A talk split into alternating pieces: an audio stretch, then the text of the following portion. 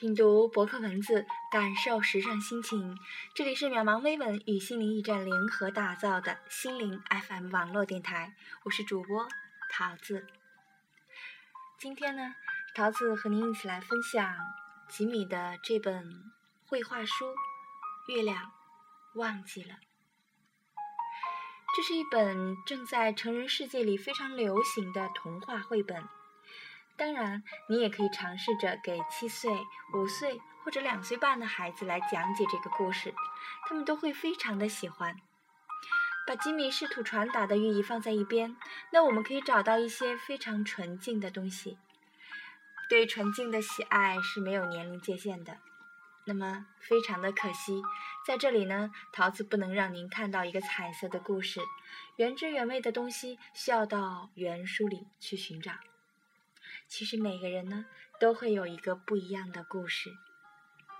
当月亮从天上掉下来，小男孩把它从水中捞出来的时候，没有了月亮的天空，您是不是觉得恐惧？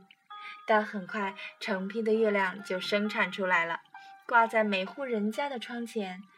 他们渐渐地将原来的月亮淡忘了，而真正的月亮呢，却躺在小男孩的家里。暗淡无光，忘记了以前的事情。寂寞的月亮和寂寞的小男孩一起，在深深的城市里享受着彼此带来的温暖。月亮慢慢长大了，也恢复了记忆，但他再也回不到小男孩的家里去了。而且，当月亮再和小男孩一起重温回忆中的美好时呢？他又获得了升上天空的勇气。其实呢，吉米的图画书并不是只为孩子们写的，但这本《月亮忘记了》却非常的适合年龄稍微大一点的孩子来阅读。这是一本关于记忆和遗忘的书，诗意的画面和语句中蕴含着很深的哲理。嗯。可是实际中呢，我们孩子们并不关注这些，他们会更多的去抛开文字，而直接的欣赏画面，并且呢，从跳跃的画面之中寻找他们自己想要的信息。也许是关心月亮掉下来以后会怎样吧，也许是想知道那个男孩子会怎么去和月亮一起玩呢？也或许是喜欢。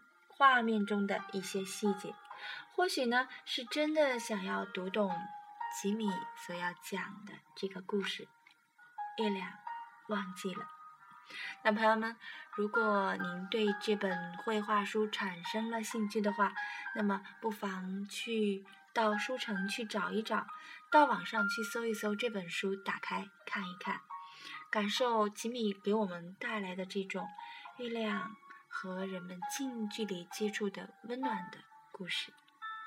好了，朋友们，如果您喜欢我们的节目呢，就请您分享给您的朋友。桃子和美王微文所有的朋友们呢，就在心灵驿站电台等待您的光临。我们每天呢都会给您更新经典的美文期刊。